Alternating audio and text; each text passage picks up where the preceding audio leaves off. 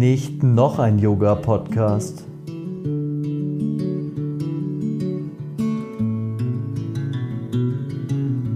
Wenn ich Probleme habe mit meinem ganzen Organisations-, Steuer-, Buchhaltungsgedöns, wie geht es denn dann einer Person, die 20 Jahre Rockmusiker war und jetzt Yoga-Lehrender ist? Ich mag total gern so Geschichten, wo man auch Leute ermutigt dadurch, dass alles, was wir lernen und können, kann sich später in einer ganz anderen Inkarnation entfalten in unserem Leben. Ja. Eigentlich ist nur Trägheit der Feind. Ich habe meinen Platz gefunden, glaube ich, meinen aktuellen Platz in diesem Yoga-Business. Und ich glaube, aktuell ist mein Platz der, dass ich Leuten helfe, ihr Yoga-Geschäft auf die Reihe zu bekommen. Das ist auch, was ich hier im Studio mache eigentlich. Ich biete einen Raum mit, wo tolle Yogalehrerinnen und Yogalehrer arbeiten können. Und ich glaube, das kristallisiert sich gerade raus, dass das mein Platz ist und noch mehr wird.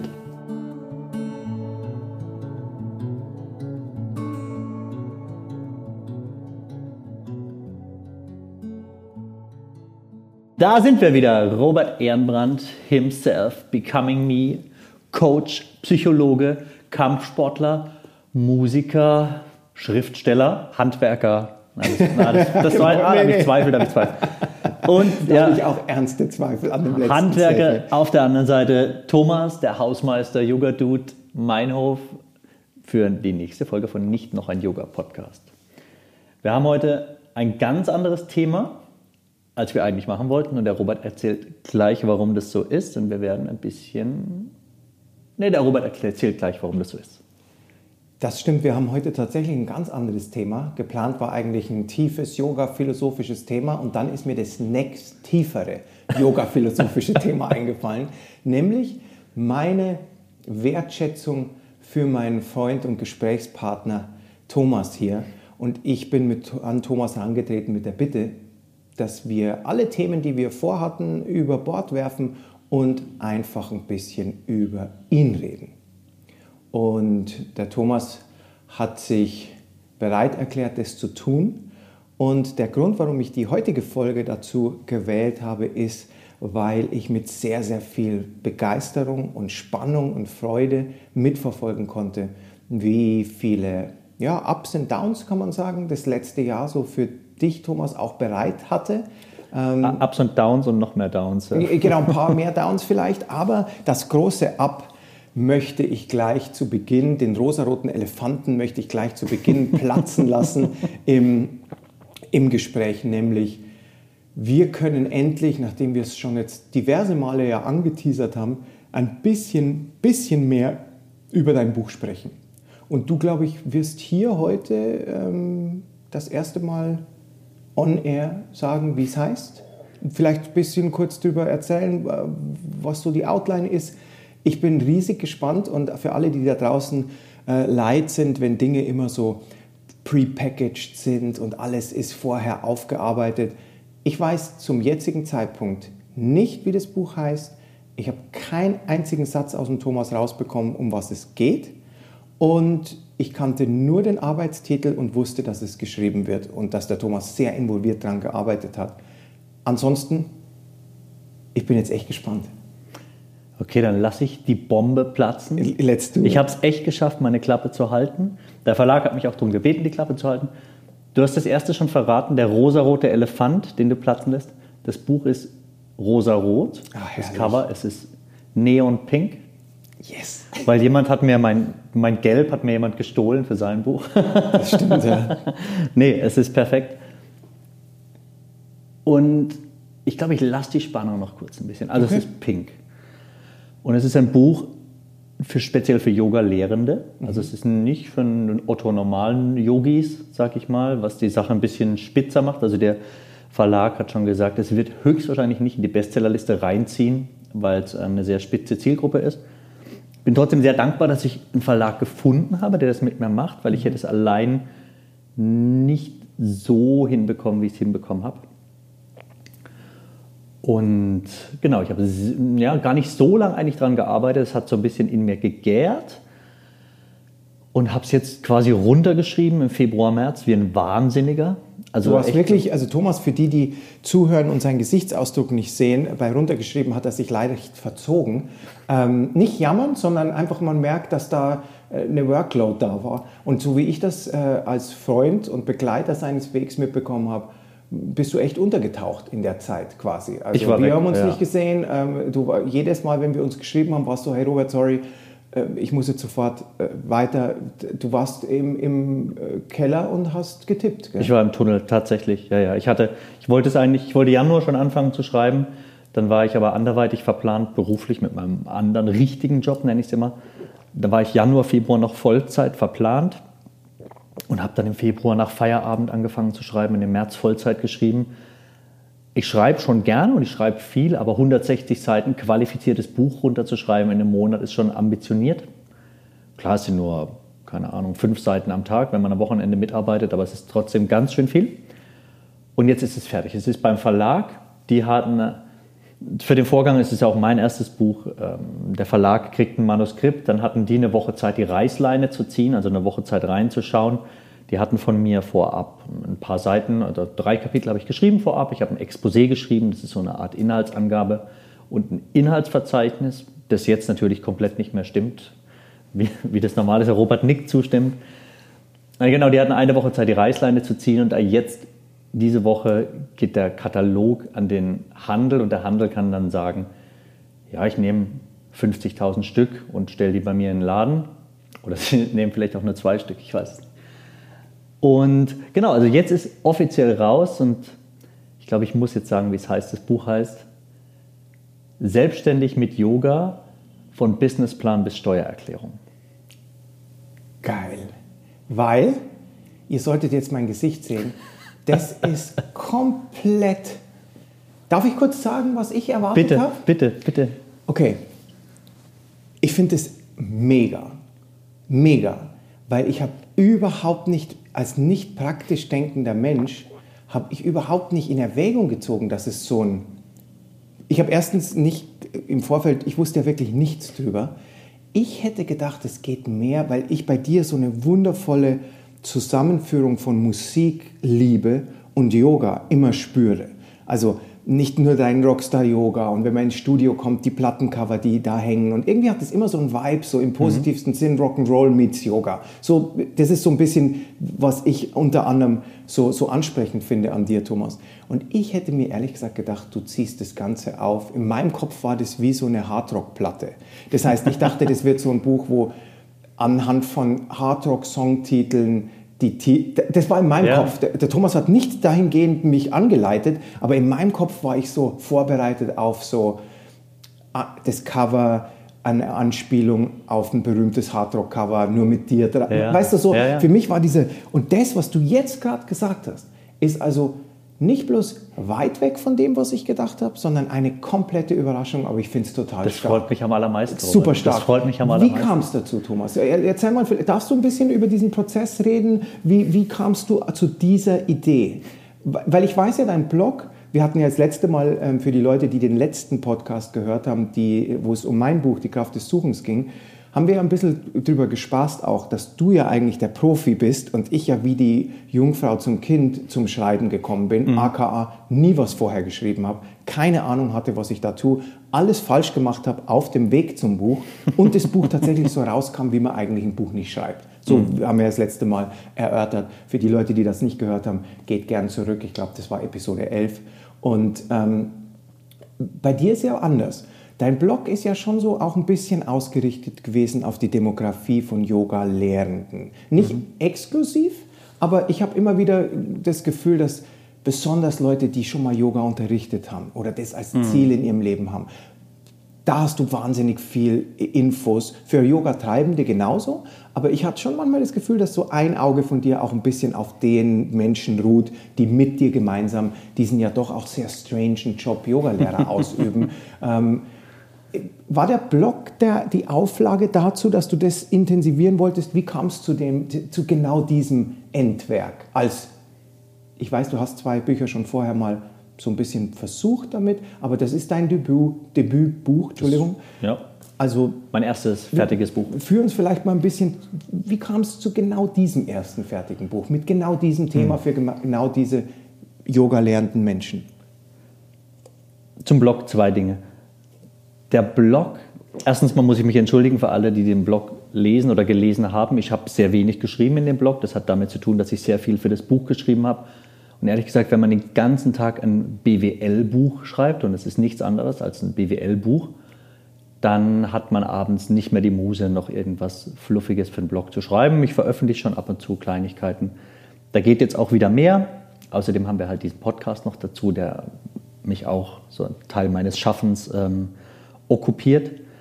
Zum anderen ist der Blog immer, ich sage ja immer, es ist mein Tagebuch zur Selbsttherapie. Mhm. Also es ist ja, äh, ich, ich schreibe jetzt nicht die ganze Zeit, ich bin jetzt nicht so der klassische Influencer und schreibe euch, dass ich mir einen geilen Milchkaffee bei Sultan drüben geholt habe und halte ihn in die Kamera, wobei ich mir gerade einen geilen Sultan-Kaffee geholt habe. Hashtag, Hashtag Werbung.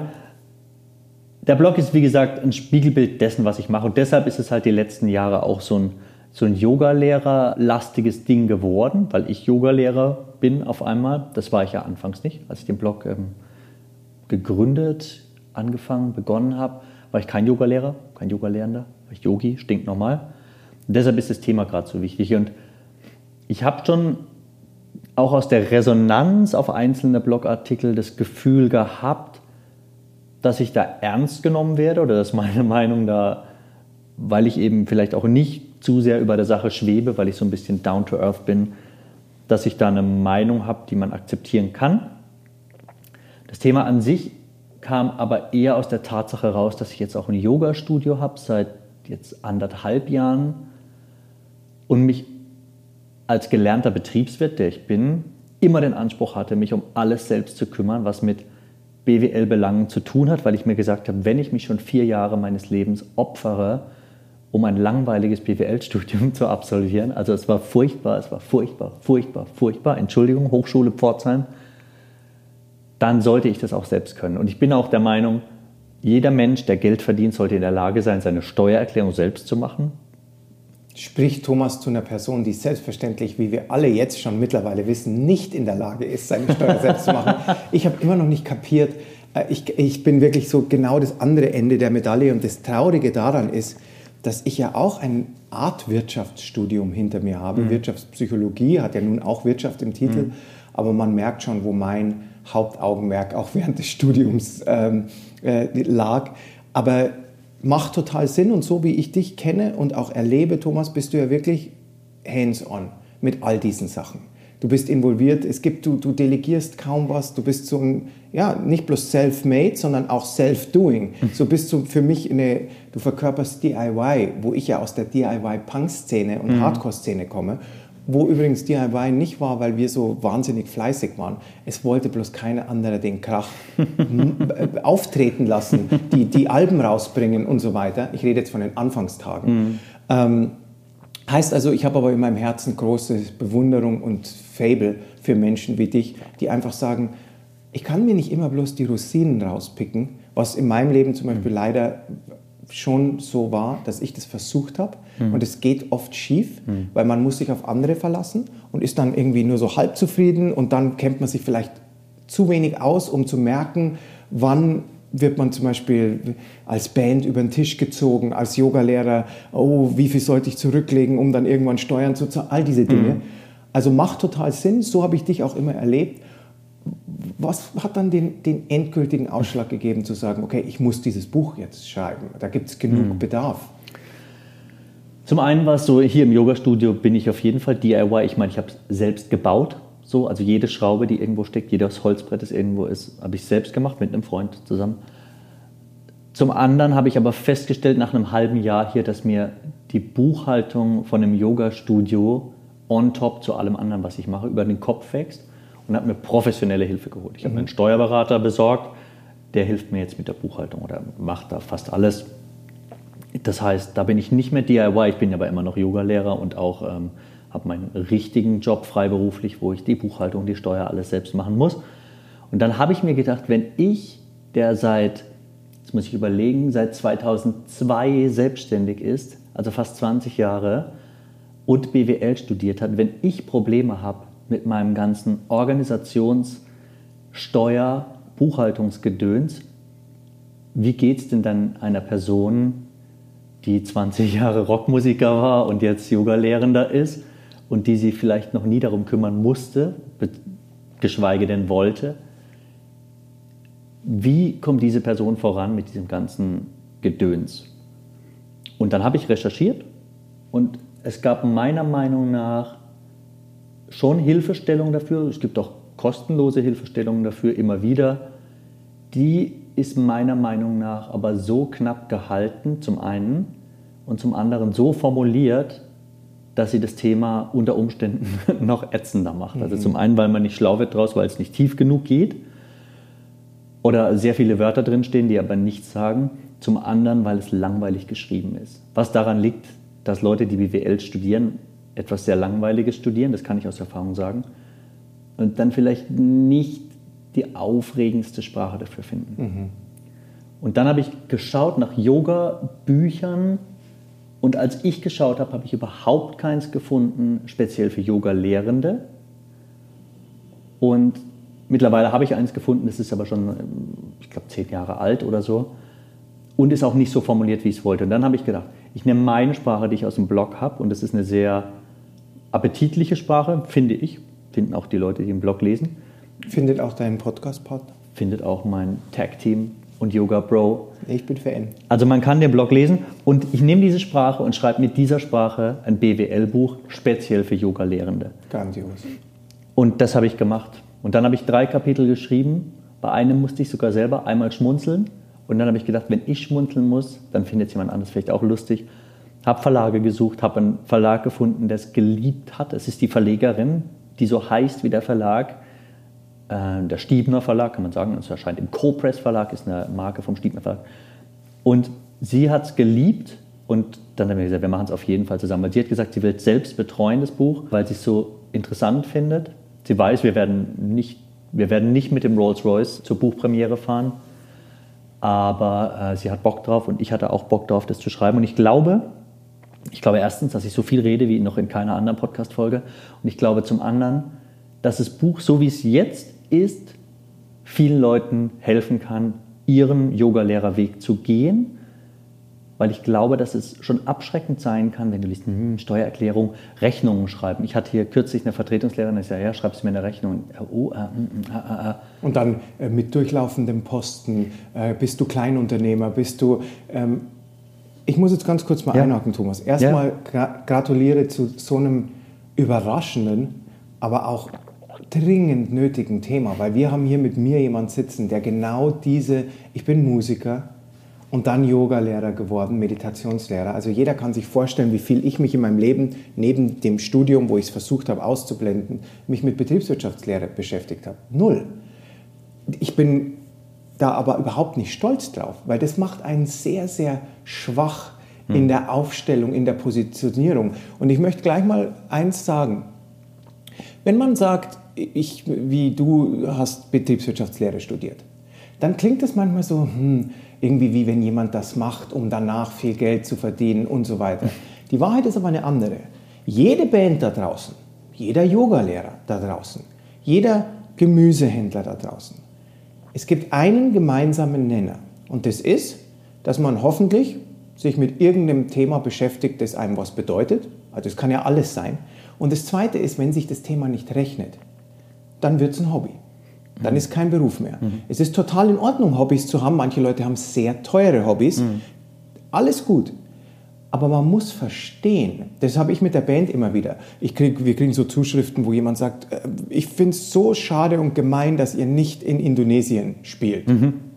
Vor Covid. Jetzt stellt die Fragen weniger Leute. Aber wir hatten, und ich meine nicht, das, um mich über die Leute lustig zu machen, sondern die hatten wirklich, fanden es traurig, dass ihre Lieblingsband nicht nach Sri Lanka kommt. Mhm. Und Finde die Lieblingsband wahrscheinlich auch. Die, ich finde es auch schade, aber die Wahrheit ist, es muss sich halt tragen, es muss sich mhm. rechnen. Und wenn nicht genug Leute in einem identifizierten Land bereit sind, die Band zu sehen oder sehen zu wollen, dann wird die Reise dahin schwierig, weil dann nehme ich dieses Geld weg vom, übertrieben gesagt, vom Teller meiner Kinder. Mhm. Aber nicht, mhm. eigentlich nicht übertrieben gesagt. Ne? Das heißt, ich finde es so wichtig, dass Leute in die Hand genommen werden und in meiner Situation, bloß dass du gleich mal von einem zukünftig begeisterten Leser, weil das nämlich genau für mich relevant ist, ich habe zum Beispiel eine Steuerberatung gehabt, die sehr nett war. Ich habe nie ganz verstanden, was die gesagt haben, weil die hatten mit so einem Typ wie mir noch nicht vorher zu tun, der mhm. vielleicht zu wenig Wissen hatte. Das, die hatten sehr viel zu tun mhm. und hatten dann immer nur, genau wie du es gerade geschildert hast, zu kurz Zeit. Und ich habe das dann genommen und irgendwie versucht zu inkorporieren in mhm. meine Buchhaltung und so weiter.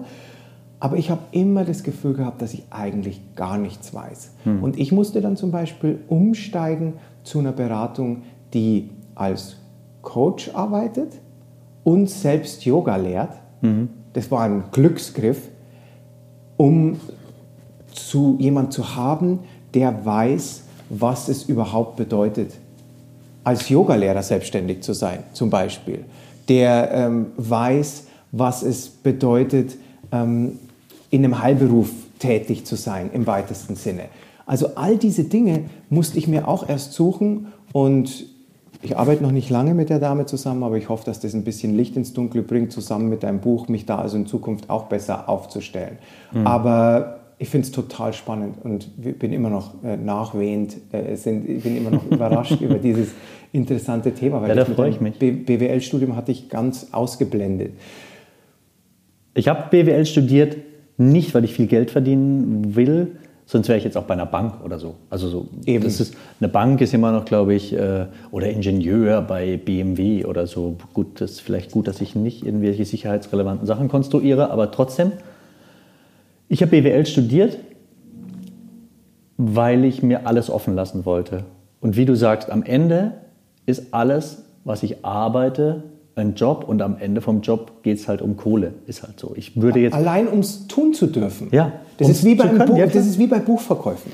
Mein Wunsch für mein Buch war, dass es genug verkauft, wonach es jetzt zum Glück aussieht, um ein zweites Buch schreiben zu mhm. dürfen. Also selbst wenn man noch, wenn man zurückgeht vom Geld verdienen, mhm. nur, dass es sich trägt.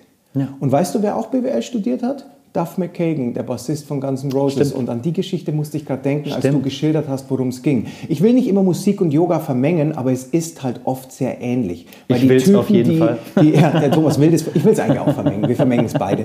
Ähm, der Duff McKagan schwer alkoholisiert äh, während der Jahre, wo Guns N' Roses ihren Heyday hatten, ist irgendwann, nachdem er dann zwungenermaßen aufgrund von, glaube ich, einer, einer, schweren Leberkrankheit oder irgend, irgendwas war da, ein, ein Schock mit, mit bezüglich seiner Gesundheit, wegen Jahren von Abuse, ist in seinen Keller gestolpert irgendwie und hat aufgeräumt oder irgendwas und hat eine alte Abrechnung gefunden.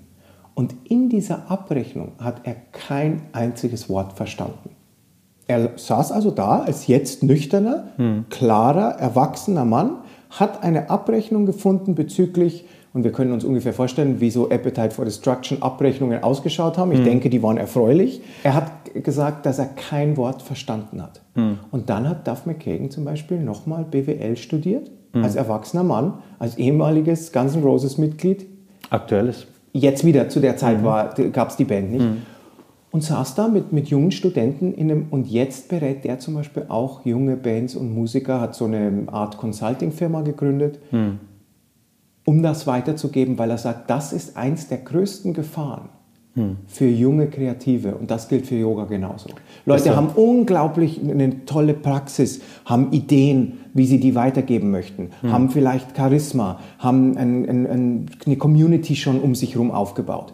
Hm. Aber wie du gerade gesagt hast, wenn es sich nicht trägt, wird es nie über diesen Hobbystatus, in den du einzahlst und einzahlst und es kommt nichts zurück, hm. weil du vielleicht gewisse Mechanismen nicht kennst, weil du vielleicht am Anfang nicht abschreibst Kosten, die du hast, weil du gar nicht weißt, was du da hm. angeben kannst, all diese Dinge. Hm. Also ich glaube, das ist ein hochrelevantes Thema für Yoga, aber auch für unsere Zweitliebe oder hm. Nebenliebe Musik, für all den kreativen Bereich. Die ähm, Verlegerin meinte auch anfangs, als wir zusammengearbeitet haben, ob wir nicht das allgemein für so Yoga- und Fitness-Coaches formulieren wollen. Einfach aus Vermarktungssicht natürlich. Wollte ich dann aber nicht. Also ich weiß natürlich, ich schneide mir ins eigene Fleisch, das ist jetzt als Betriebswirt auch nicht so schlau. Aber ich, also so wie es geschrieben ist, ist es auf jeden Fall ein hundertprozentiges Yoga-lehrendes Thema. Jemand sollte irgendwas mit Yoga gemacht haben, wenn er das Buch liest, sonst versteht er die Witze nicht unter Umständen. Mhm. Ähm, genau, und es gibt dir auf jeden Fall die Freiheit. Also was du sagst, wenn ich zu wenig Geld verdiene damit oder keins, dann ist es ein Hobby. Das gibt es beim Finanzamt, heißt es Liebhaberei. Mhm. Ich steige jetzt auch schon wieder, wieder in mein BWL-Ding ein. Dann sagt das Finanzamt, Alter, was du hast, ist kein Job. Du unterrichtest einmal die Woche Yoga und kaufst dir jeden Monat für 800 Euro Lululemon-Klamotten. Genau. Das kannst du nicht von der Steuer absetzen. Wenn du nur Verluste machst, ist das dein Hobby oder keine Ahnung, so Oldtimer-Sammler, die einmal im Jahr ein Auspuffrohr verkaufen. Ähm, das geht halt auch nicht. Und es gibt, die Kapitel sind so knapp auch, das sind immer, ich würde sagen, also wie meine Blogartikel ungefähr. Also so anderthalb DIN A4 Seiten, mal mehr, mal weniger. Es sind sehr viele Einzelkapitel zu Stichworten. Und es ist aufgebaut, äh, ich habe es den achtgliedrigen Pfad des Yoga-Business genannt. Schön. Und es fängt an so mit Vorbereitung, was du schon machen kannst, wenn du noch im Teacher-Training bist. Und geht dann bis hinten raus quasi zur äh, Steuererklärung, Großartig. die auch nicht so einfach ist. Nee. Und es sind kurze Kapitel. Es gibt Kapitel, die kann man unter Umständen überblättern, wenn sie für einen nicht relevant sind. Also, keine Ahnung, wenn du wieder erwarten in einem Studio fest angestellt bist, dann interessiert dich nicht, was Freiberufler machen. So, dann kannst du das, und das steht auch bei jedem Kapitel vorne dran, dann kannst du Lebenszeit gewinnen und äh, zehn Minuten mehr Yoga machen. Genau, und es gibt sehr viel Praxisteil, auch so Checklisten und sowas oder auch mal Zwischenrein gibt es mal so, ähm, so kleine Ausruhphasen, eine kurze Meditation zum Thema dann aber auch. Und es ist sehr, sehr praxisorientiert aus meinem eigenen Berufsalltag, wo ich jetzt während des Buchs noch mal viel gelernt habe, weil sich der ganze Mist auch ständig ändert. Mhm. Also Abschreibungsmethoden oder äh, die Abgrenzung freiberuflich, äh, selbstständig, kleingewerblich. Und also für mich war es äh, sehr therapeutisch, auch schon wieder wieder Blog eigentlich. Es war mhm. so wieder Eigentherapie und hat auch so mein, mein Know-how wieder ein bisschen aktualisiert. Genau, ich empfehle es uneingeschränkt. Es bietet sich auch unglaublich an, darauf aufbauend dann, so wie ich mit die Kraft des Suchens jetzt immer mehr Coachings mache plötzlich, mhm. weil Leute kommen und sagen, hey, mhm. wir kennen das Buch, mhm. wir mögen die Techniken, aber wir wollen tiefer einsteigen. Mhm. Weil du schneidest Mantra-Meditation im Buch nur an, Robert, oder du schneidest Atemtechnologien im Buch ist ja auch klar, wie soll man in 200 Seiten, äh, ich kann nicht mein äh, mhm. 20 Jahre Artentechnologien mhm. ausprobiere, in, in, in, das, wär, das hätte den Rahmen gesprengt. Mhm. Aber da stelle ich mir bei dir nämlich so ähnlich wie Duff McKagan auch vor, dass du Leuten dann vielleicht auch helfen kannst. Mhm. Mit dem Buch, aufbauend aufs Buch, dass du jetzt auch so eine Art Experte wirst für unsere Community, wo mhm. Leute zu dir kommen. Ich kenne einen, der kommen wird, äh, nämlich mich, äh, in deiner Community auch das ist so das, was ich immer so zielführend finde, wenn man eine Passion, die man hat, Know-how, das man hat hm.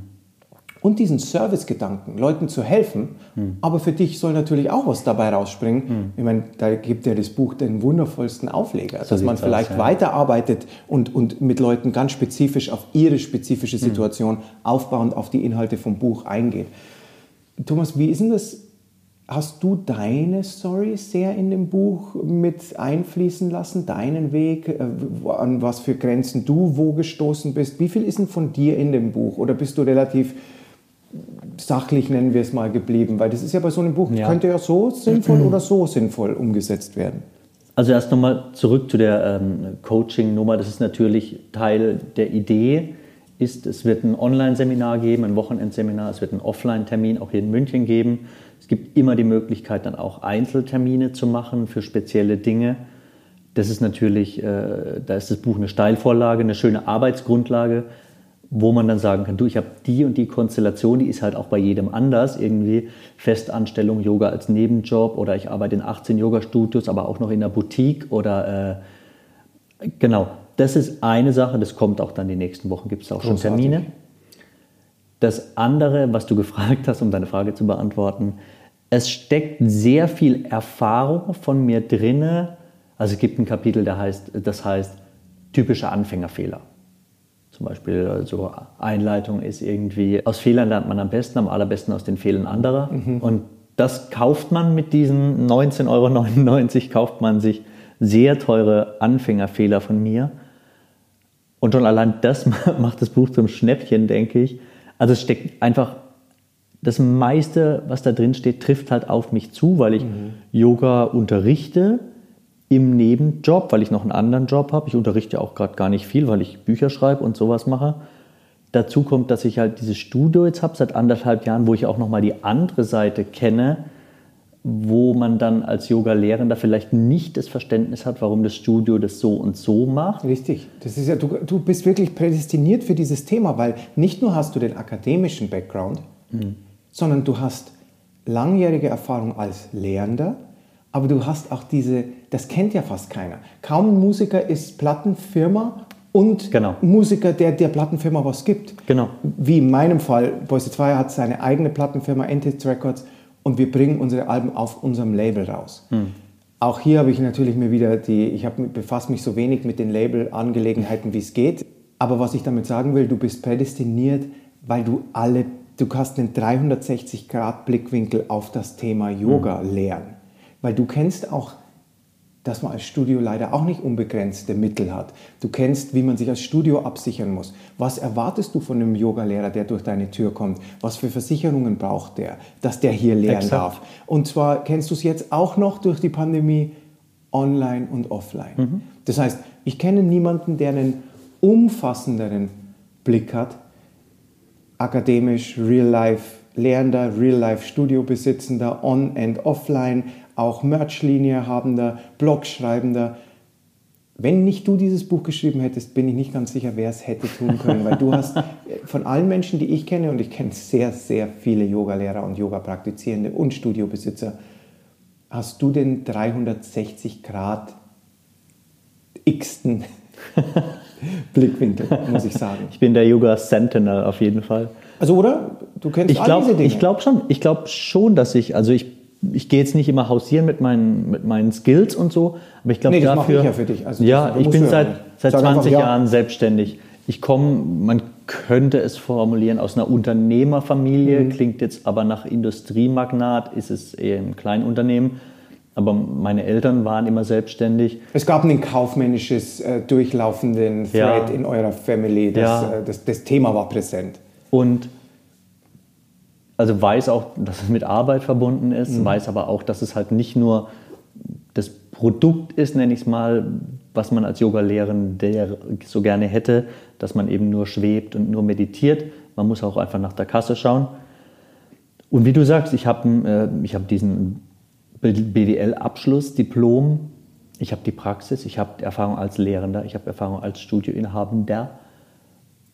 Ich denke schon, dass ich mich eigne. Und ich glaube, es ist auch wirklich noch so geschrieben, dass es meiste wirklich sogar Spaß macht zu lesen. Es gibt Themen, die sind einfach krass. Also es gibt in diesem Bereich Themen, das weiß jeder.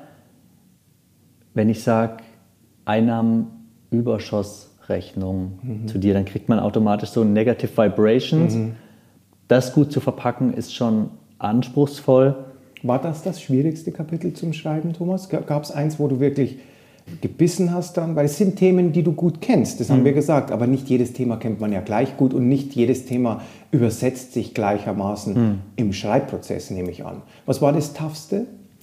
Alles, was mit Steuern zu tun hat, okay. muss ich sagen. Also ich bin wenig überraschend. Natürlich. Ich war im Studium sehr gut im mhm. Fach äh, Steuerlehre hieß es, glaube ich. Da war ich einer der Besten interessanterweise. Es interessiert mich aber nicht die Bohne. Ich zahle. Das ich ein bisschen suspekt. Mhm. Jetzt äh, habe ich doch mal was gefunden, wo sich meine Augenbrauen gerümpft haben. Der Beste in Steuern. Nicht der Beste, aber ich war wirklich einer der Besten. Es sind sehr viele, sehr viele durchgefallen und ich bin mit einer 2,0 sehr gut durchgekommen. Aber, also alles, was mit Steuern mhm. ist, mega ätzend. Das liegt einfach an diesem, ist es ja mittlerweile ein jahrhundertealter Apparat. Also Beispiel das wird immer so genannt, die Sektsteuer, die es immer noch gibt, oder Schaumweinsteuer in Deutschland, wurde 1914 eingeführt, um die Kriegsmarine zu finanzieren. Und aus diesen Zeiten stammt unser Steuersystem noch immer. Crazy. Und dass sowas, das nie umfassend reformiert wurde, also ein sperriger Apparat ist, das ist ja klar. Wie jeder, der schon mal mit dem Finanzamt zu tun hatte, weiß, die bemühen sich nach Herzen, aber das Buch, nach dem die spielen, ist halt einfach so krass. Und das war für mich auch ätzend. Dazu kommt, alles, was mit Steuern zu tun hat, ändert sich jedes verdammte Jahr. Irgendeine Kleinigkeit wird geändert, wird gemacht. sei es nur ein Prozentsatz oder sei es so Anerkennung von Reisekilometern und also es ändert sich ständig was. Ich musste viel nachkommen, gucken, das war für mich aber auch gut. Das war ätzend und auch so Krankenversicherungszeug, auch da ein sehr alter Apparat, sehr sperriger, sperriges Thema, sperriges Regelwerk, wo mir auch, ich habe einen Freund, der ist bei der Krankenkasse, der hat da was zu melden und selbst der konnte mir manche Sachen nicht selbst mhm. beantworten und hat mich dann an Kollegen verwiesen, weil er gesagt hat, hey, ich habe keine Ahnung, ich habe keinen Schimmer, aber ich weiß jemanden, der, die kann dir das sagen.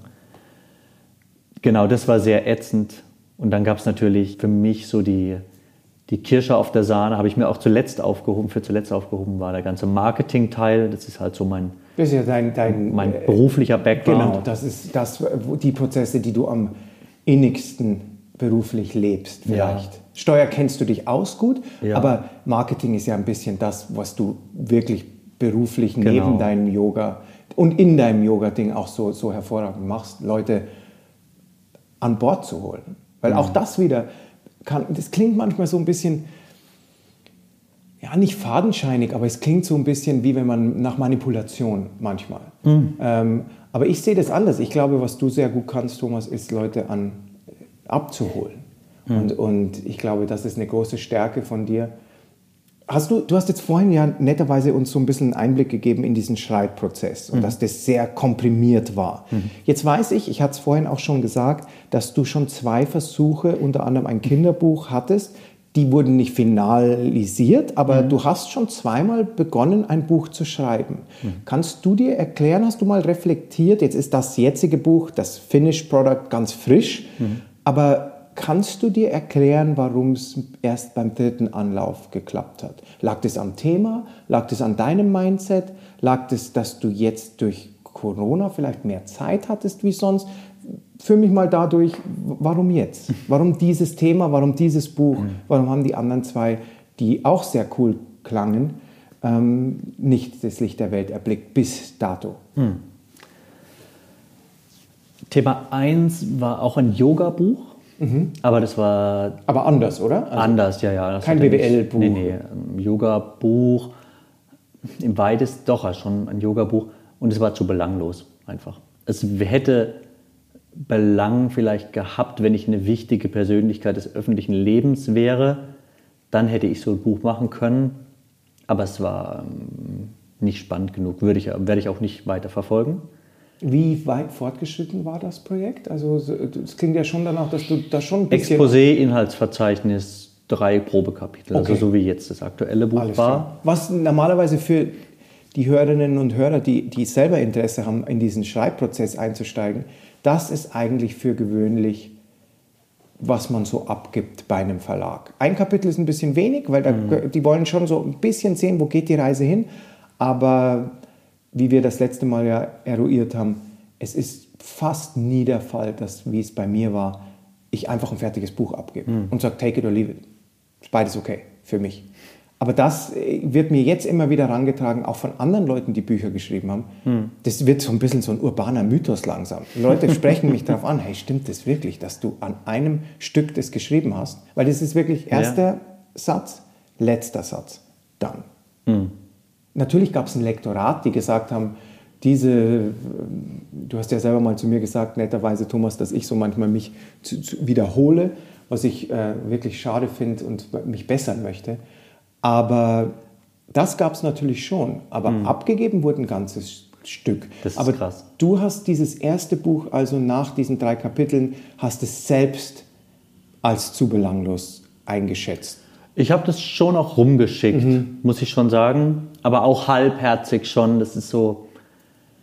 Ja, jetzt bin ich wieder bei der Band. Irgendwie eine Band, die nicht wirklich Erfolg haben will. Die schickt auch Demos rum. Aber auch nur, dass sie sagen kann, ich habe doch Demos verschickt und so. Ich war nicht hinterher. Mhm. Das war das erste Buch. Das zweite Buch ist ein Kinderbuch, von dem ich glaube, dass es immer noch erscheinen könnte das äh, habe ich mit einer, oder da hatte ich die Idee für das Buch, da habe ich auch schon relativ viel geschrieben davon. Also mehrere Kapitel, die sind halt auch sehr kurz. Welches Alter? Ohne jetzt zu sehr diese äh, Idee äh, hier auszurollen, mhm. weil du willst sie ja. hoffentlich noch rausbringen. Aber äh, Kinderbücher ist ja immer so ein bisschen, mhm. reden wir von Harry Potter Demografie mhm. oder reden mhm. wir von kleinen Kindern? Klein, äh, Kindergarten bis Grundschule. Okay. Also Grundschüler, erste, zweite Klasse könnten es auch selbst lesen.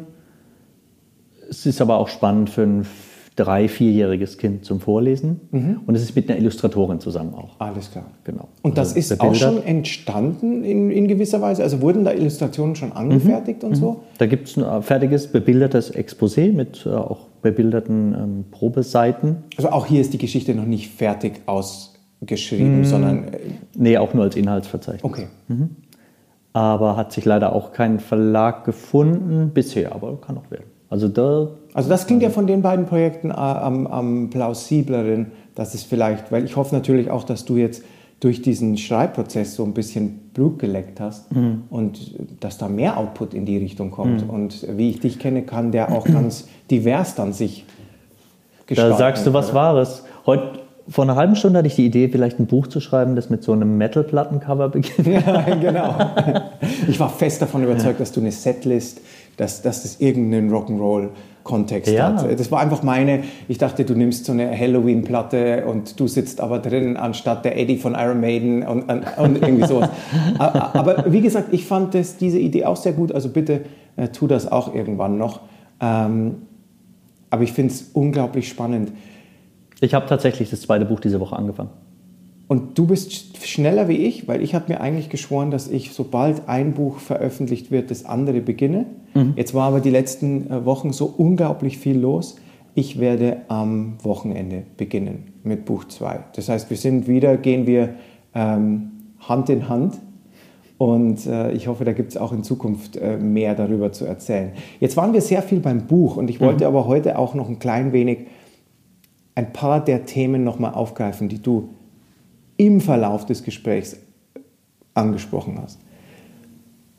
Wie kam es denn eigentlich dazu, dass du BWL studiert hast? War das schon mit dem Hintergedanken, mal irgendwann dein eigener Chef zu werden, selbstständig zu sein? War das schon immer ein Traum von dir? War es damals vielleicht eher noch in Richtung Musikmanagement in diese Richtung? Was war der Grund für einen Yogi wie dich oder vielleicht der damals noch gar kein Yogi war, Mhm. Warum BWL?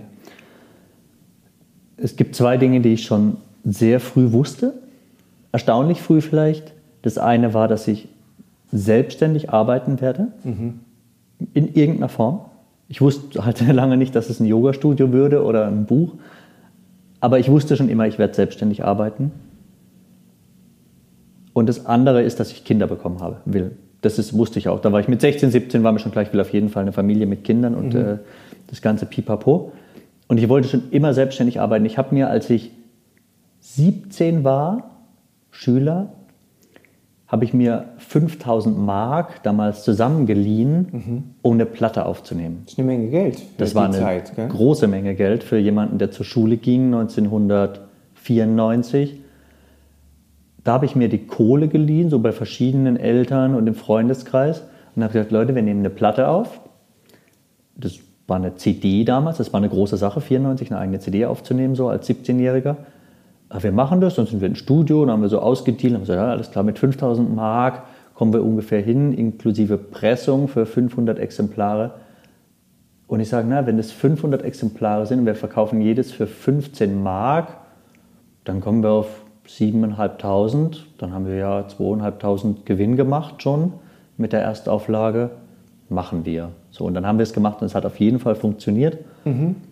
Und dann war irgendwie schon klar, ich muss auf jeden Fall irgendwas machen, wo ich selbst die Fäden in der Hand habe, ja. was auch so das Kalkulatorische betrifft. So der Rockmusiker kotzt gerade äh, bei der Marge, die ich rausgeholt habe aus, aus der Erstauflage. Aber ähm, das ist eine, eine Sache, die mich unglaublich erfreut, wo ich sehr viel drüber nachdenke ist, wie viele Dinge, die sich manchmal fast planlos in meinem Leben ergeben haben, Dinge, die ich gelernt habe als wir haben vorhin über ein Bhagavad Gita Seminar gesprochen, das ich gerade äh, hier online in, äh, gehalten habe. Ich habe das Buch kennengelernt mit 15. Ich hätte nicht gedacht, dass ich mit 43 Seminare drüber halte. Mhm. ich mag total gern so Geschichten, wo man auch Leute ermutigt dadurch, dass alles, was wir lernen und können, kann sich später in einer ganz anderen Inkarnation entfalten in unserem Leben. Ja. Eigentlich ist nur Trägheit der Feind. Es ist nicht notwendigerweise, ein BWL-Studium kannst du klassisch den Anzug anziehen und das ganze Leben lang in deine örtliche Sparkasse rennen oder was auch immer. Oder du wirst Yoga-Studio-Inhaber und Buchautor damit. Da kommen wir Ja. wieder zu meinem Lieblingsbeispiel, dass das Messer ist einfach nur ein Messer und kann jemanden verletzen oder Kartoffeln schneiden. Ähm, es ist so wichtig, Dinge zu, aufzusaugen, Hm. für die man irgendeine Art der Affinität hat. Auch wenn du gesagt hast, das Studium war jetzt nicht der spannendste Teil deines Lebens und nicht der erfreulichste. Weil, Na, Aber es hat ja jetzt die, Früchte Die getragen. Zeit war eine der wichtigsten in meinem Leben, aber der Inhalt vom Studium war halt ist schon trocken natürlich. Mathematik, Statistik, boah, also ja, da war Steuer schon der aufregende Teil. Und, ähm, Aber was, aber wie du sagst, ähm, die Zeit war unendlich wichtig für mich, weil ich kam in das Studium als ein äh, so ein richtiger Streber, war ich damals so, weil ich mir hat es irgendwann den Schalter umgelegt nach Jahren des Musikgangs. Und dann kam ich wie so ein Streber rein und hatte auch vor, das Studium in drei Jahren zu machen statt in vier. Und es sah auch alles ganz gut aus.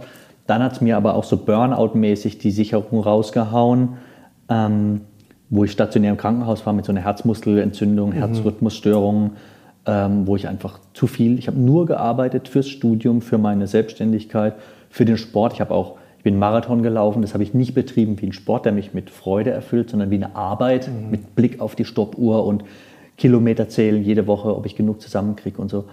Und dann in dieser Zeit des Studiums hatte ich eben diese Herzgeschichte, was auch wichtig war, dass ich mit 27 nochmal überlegt habe, Alter, ist es wirklich dein Leben, nur rund um die Uhr zu arbeiten oder gibt es noch mehr? und war das der Beginn deiner Yogasuche, Thomas, dann äh, nach Post-Krankenhausaufenthalt oder kam das später? Das war der Beginn meiner Affinität zu Marihuana und die Yoga-Sache kam erst viel später. Okay. Viel später. Was hat denn den Ausschlag, weil wir gerade dabei sind, so ein bisschen deinen Weg nachzuzeichnen? Du hast ja mal netterweise gesagt in dem Gespräch von uns, dass Shavasana deine Lieblings-Yoga-Übung war und dass das was war, was dich unglaublich fasziniert hat dann. Diese Stille, dieses Meditative nach dem Movement. Wann kam Yoga und warum kam Yoga? Ich sage immer, Yoga ist keine Sache, die man macht oder hat. Das ist eine Suche nach Yoga. Aber wie kam das dann in, äh, zum Marihuana und zum BWL? Wann hat sich Yoga, das ja auch kein unwichtiger Teil deines Buchprojekts ist, es geht ja nur Ja. mal, um Marihuana geht es vielleicht weniger, außer Es dass geht du beim wirklich Schreiben nicht um Drogen. Anhattest. Ich Aber, will auch nicht über Drogen jetzt sprechen. aber ähm, äh, wann kam Yoga? Yoga kam, kann ich ganz klar definieren, im Januar 2013 zu mir. Ich bin Freiberufler beruflich, ich arbeite für Agenturen, für so Digital-, Werbe- und so Agenturen. Und da war ich in Frankfurt und es ist üblich, dass man von irgendwo irgendwo hinfährt und dann da ein paar Wochen ist. Es gibt so projektweise. Dann war ich dort bei einer Agentur, die hat eine eigene Wohnung für die Freelancer, für die Freien. Die habe ich mir geteilt mit einer anderen Freelancerin, die auch in Berlin gelebt hat zu der Zeit, wie ich damals auch. Und wir waren beide in Frankfurt in dieser Wohnung. Ich weiß noch, ich habe meine Gitarre mitgebracht und relativ viel Bier und auch vielleicht noch andere Entspannungsmittel mitgebracht, dass ich da abends in dieser Wohnung auf der Couch sitzen kann, ein bisschen rumklimpern und ein paar Bier trinken. Und sie hat jeden Abend ihre Yogamatte ausgerollt. Und die, ähm, die Lena, der ich sehr, sehr danke dafür, dass sie mir das so vorgelebt hat, die saß dann morgens immer beim Frühstück, wir sind dann immer morgens zusammen zur Agentur gefahren, und die saß dann morgens immer beim Frühstück und war so frisch wie der Morgentau und ich sah aus wie so ein, Zerknittertes Eichhörnchen. genau, Ja. genau, also so ein bisschen anders Ich einfach. sage immer, wie eine Ameise, der man ein bisschen so diese Fühler zerknittert hat in Ants bei dem Disney-Film irgendwie. Ja. so, Und dann habe ich gedacht, so nach, wir waren sechs Wochen zusammen in der Wohnung und irgendwann habe ich gedacht, Alter, ich, dieses will die, Yoga, ich will, was die hat. Ich will auch, was sie hat und so. Und dann habe ich mich angemeldet zum, ähm, zum Krankenkassenkurs in Berlin in dem Studio bei der Yoga-Praxis in Schöneberg. Kann man jetzt mal Werbung machen, weil es ein tolles Studio ist, das leider so im, im Instagram-Hipster-Kontext ein bisschen untergeht. Die Yoga-Praxis in Schöneberg in der Krellestraße, glaube ich. Ein wunderbares Studio, ganz toll. Tagsüber Physiopraxis. Wo mein bester Freund gewohnt hat in Berlin, lustigerweise. In Krellestraße Schöneberg. Ja. in Schöneberg. Ja. Siehst also du die mal. Welt ist wirklich ein Dorf. Ja. Aber Geiler, geiler Kiez auch so Fahre fort. Ja. Die Yoga-Praxis tagsüber Physiopraxis, morgens früh und abends spät Yoga-Studio. Und da habe ich dann den Krankenkassenkurs gemacht. Dann hat es mir komplett die, also endgültig die Sicherung rausgehauen, diesmal eine andere. Und seitdem habe ich dann versucht, jeden Tag irgendwie zu praktizieren, die Asanas zu lernen, versucht zu meditieren, mein Atem erstmal. Ich habe ja so, ich habe ja so einen Gesangsunterrichtshintergrund. Das heißt, ich atme immer in den dicken Bauch rein. So, das habe ich gelernt, antrainiert bekommen. Und dann auf einmal habe ich gelernt, meinen Bauchnabel reinzuziehen beim Atmen, Ujjayi zu atmen. Und hatte dann noch das Glück, dass ich in Berlin ähm, dann da gelebt habe, in der Nähe von einem sehr guten Yoga-Studio. Von Peace Yoga Berlin kann man auch Werbung machen. Moritz und Niklas, super Studio, wo ich die Möglichkeit hatte, mehrmals die Woche zum Jivamukti Yoga zu gehen, in, in Laufentfernung. Und habe da einfach eine sehr gute Schule gehabt als, als Schüler, als Yoga-Schüler, eine super Praxis bekommen, habe viel zusammen geü- zu Hause geübt. War das Marathonlaufen dann immer noch oder Laufen generell? Hattest du noch andere Movement-Praxis oder war das dann, hat das geschiftet, dass Yoga irgendwann alles war, was du an, an Bewegung gemacht hast? Das wurde tatsächlich immer weniger mit dem Laufen. Ist auch so, meine Knie wollen auch gar nicht mehr so richtig Mhm. viel laufen. Habe ich dann aber gemerkt, jetzt so von einem Jahr, dass wenn ich nur Yoga mache, dass äh, mir die Fitness fehlt. Das merke ich so. Ja, kardiovaskulär ist das äh, schwierig genau, manchmal. die ja. Pumpe so. Yogis sind geil in Shape und super definiert und können sich mega bewegen. Aber wenn sie Treppen steigen müssen, und deshalb habe ich jetzt mit dem Radeln auch wieder angefangen. So, ich fahre Mountainbike einmal die Woche mindestens 20, 40 Kilometer irgendwie im Dreck. Finde ich super. Und das ist jetzt für meine Pumpe so das, das Ausgleichsding. Und dort bei dem Peace Yoga bist du also regelmäßig, sehr regelmäßig hingegangen als Mhm. Schüler. Und was hat dann den Ausschlag gegeben, dass du äh, Lehrer werden wolltest? Das kam ja dann wieder sehr viel später, Mhm. glaube ich, oder? Du warst ja jahrelang Praktizierender, bevor diese Idee dann äh, gereift Ja. ist, oder? Ja, ich habe auch, ich war erst Praktizierender, dann habe ich den Blog äh, begonnen, auch in einer ähm, interessanten äh, beruflichen Phase. Habe ich den Blog begonnen und dann irgendwann habe ich gedacht, so, ich will mehr mit Yoga machen. Eigentlich würde ich es gerne auch unterrichten, so, weil ich dachte, für mich war das immer so ein bisschen Voodoo, was die Yogalehrerinnen, Yogalehrer da so machen was ist da für ein Konzept? Und dann konnte man schon feststellen, Jivamukti ist sehr transparent mit seinem, mit seinem Konzept, basierend auf diesen Magic Ten irgendwie. Und die großen Klassen sind auch einfach vom Ablauf der. Die sind ja sehr ähnlich, glaube ich. Ja. Also da ist es so ein bisschen wie, ich glaube, bei Bikram Yoga ist das auch so. Bei Jivamukti ist nicht ganz so festgesetzt, die Sequence, aber es gibt Warrior. Ähm, Die Warrior-Klasse Warrior, ist schon- Das ist immer das Gleiche, die glaube ich. muss, Das wenn du die gut. Ausbildung machst, inklusive Wording sogar. Du musst sogar deren Wörter benutzen, Ja. streng. Macht Ja. halt natürlich keiner, aber ähm, das ist der Wunsch. So ist das angedacht eigentlich. Also Ja. das, und dann hast du natürlich recht, das ist ein bisschen greifbarer, Mhm. weil du kannst, ähm, 2013 konntest du vielleicht noch nicht, äh, gab es da schon Google? Ich bin nicht mehr, ich weiß nicht mehr, wann das in, uns, wann das in unser Leben getreten ist. Ja, gab also schon. 2013 hatte ich auf jeden Fall schon mein drittes iPhone. Genau, glaub ich. aber du konntest diese äh, Stunden googeln, du konntest sehen, Ja, das ja. ist der Ablauf. Das, Aber du hast recht, für, für die Systeme, die außerhalb von diesen starren, ich sage es jetzt in Anführungszeichen nicht wertend, sondern äh, bei manchen Yogastunden war das ja wirklich als, als Schüler oder für Schüler wie Magie. Wo kommt dieses Sequencing her? genau. Was, was, woran hängt sich das auf? Und wann kam denn der Punkt, wo du wusstest, dass du Lehrer werden möchtest? Also du wolltest dir das irgendwie er- erarbeiten. Ich wollte schon Lehrer Das auch werden, zu auf jeden können, Fall. Genau, ja. ja, Das war ein Punkt, boah, da muss ich mal überlegen, was mich da so genau dazu bewogen hat. Es war um die Zeit rum, wo wir unser äh, zweites Kind bekommen haben. Mhm. Ich weiß jetzt aber nicht, ob das einen Zusammenhang gibt irgendwie. Es war einfach so in mir gereift. Ja. Also es war 2017, habe ich gedacht, ich muss das machen. Dann habe ich so ein bisschen recherchiert und dann habe ich auch hier in München ähm, so Mhm. wochenendweise die Ausbildung bei Patrick, Patrick Broom gemacht. gemacht. Weil ich nicht einen Monat wegfahren wollte, meine Frau mit zwei kleinen Kindern zu Hause lassen Ja, wollten. Jivamukti hat das, glaube ich, damals so gemacht. Da musste man, glaube ich, länger weg Genau. sein und so. Genau. Da hat, ähm, jedes Yoga-System, das Ausbildungen anbietet, hat ganz unterschiedliche äh, Hm. Wege, wie man das macht. Manche machen es in einem Ashram, manche machen es in Wochenenden. Hm. Und ich glaube, dementsprechend zieht das dann auch unterschiedliche Leute an in unterschiedlichen Phasen von ihrem Leben. Aber total spannend, wie sich das in so einem ganz dynamischen Konstrukt deines Lebens alles so zu unterschiedlichen Zeiten irgendwie manifestiert hat. Wir sind jetzt schon wieder, eigentlich wollte ich jetzt noch tausend Sachen dich fragen, weil ich das total spannend finde. zu viel über die Steuer gelabert, es Ähm, nee, nee, das ist gut so, das ist sehr gut so, aber wir müssen ein Part 2 äh, machen über, über deinen Weg, Thomas, der ist so spannend. Ich würde gern beenden mit ein paar so fast Rapid-Fire-esken Fragen. Okay, ich bin bereit. Ähm, heißt, muss nicht ein Wortantwort sein, aber kurz gefasste Antworten. Was ist das Erste, was dich an deiner eigenen Yoga-Praxis wirklich überrascht hat? Dass ich Stille finden kann, wenn ich mich wirklich bemühe. Was hast du über dich selbst in dem Schreib- und Entstehungsprozess deines Buchs gelernt? Ich habe meinen Platz gefunden, glaube ich, meinen aktuellen Platz in diesem Yoga-Business.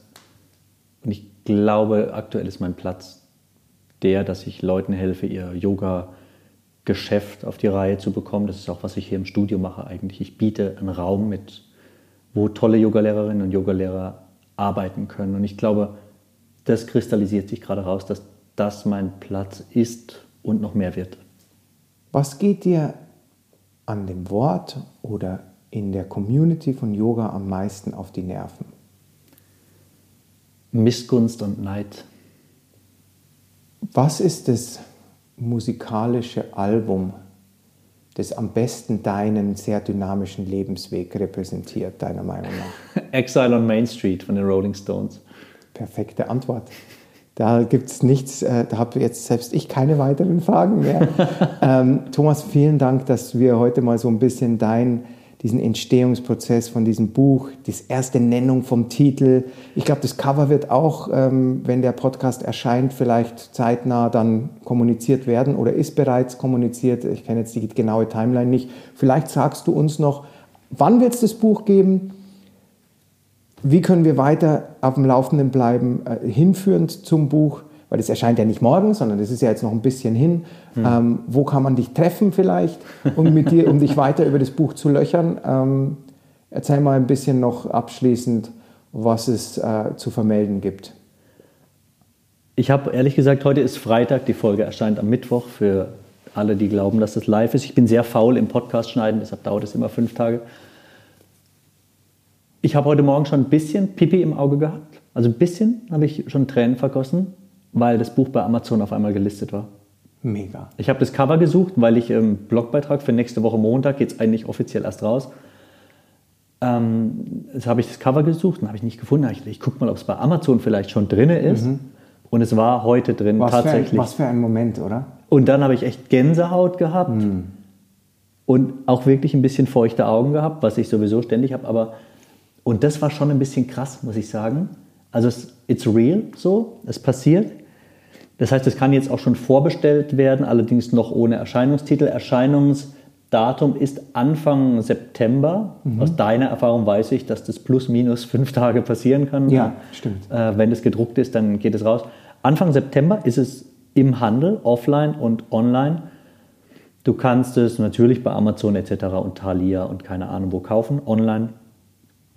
Wie der Handel es haben wird, ist fraglich, ähm, weil es eben ein sehr spitzes Thema ist. Du kannst es auf jeden Fall hier im Studio auch kaufen, wenn du es offline kaufen willst, bei Ob Shiva der Shiva Handel Yoga. offen ist, ist fraglich. Du kannst hier Click and Collect durchs Gitterfenster Genau, machen, das ist ja. kein Problem. Also es wird dann im September auch hier sein. Ich schreibe auch gerne jemandem was unter seine Steuererklärung dazu.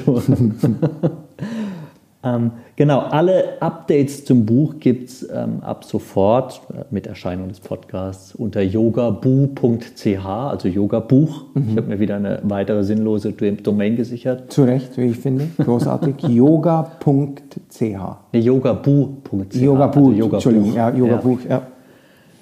Und genau, da gibt es alle Updates. Man kann es jetzt vorbestellen. Es wird 19,99 kosten, soweit ich weiß. Es heißt Selbstständig mit Yoga von Businessplan bis Steuererklärung. Es ist Knalle Pink.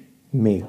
Selbstständig mit Yoga von und mit Thomas Meinhof, Yoga Dude. Bald auch Workshop-Termine, Einzeltermine jederzeit in irgendeiner Form buchbar. Ich habe kürzlich auch ein Yoga-Studio aus Hamburg beraten, mal. Die hatten sehr spezielle Fragen zur Gründung. Äh, bin für alles zu haben, für jeden Spaß und weiterhin auch hier als Yoga-Lehrer wieder im Yoga-Studio. Jeden Freitag mit äh, Friday Night Yoga Club jetzt seit dieser Woche. Freue mich, ich bin, bin mega aufgeregt, bin mega immer noch aufgeregt. Ja, zu Recht. Also auch von meiner Seite her, ich wünsche allen da draußen eine wundervolle Zeit, bis Thomas und ich uns das nächste Mal zusammensetzen. Wie immer gilt, wenn ihr irgendwelche Eingaben habt, wenn es Themen gibt, die ihr gern äh, angesprochen hättet, ähm, wir würden uns immer überlegen, ob das möglich ist, ob das machbar ist. Und wir freuen uns riesig auf Feedback, auf Reviews, auf wenn ihr in Kontakt tretet. Genau wie Thomas äh, biete ich auch gerade sehr, sehr fleißig Privatstunden an, Coachings online. Das geht also von überall her. Wer also zum Beispiel an seiner Morgenpraxis arbeiten will oder irgendwelche Baustellen hat, die er gern mal aus einer yogischen Perspektive betrachten wollen würde, get in touch. Ansonsten nicht noch ein Yoga-Podcast mit Your Dude, Yoga Dude und Robert Ehrenbrand, Becoming Me. Passt auf euch auf, bleibt gesund. Wir sind raus. Peace. Peace out, Namaste, ciao, ciao.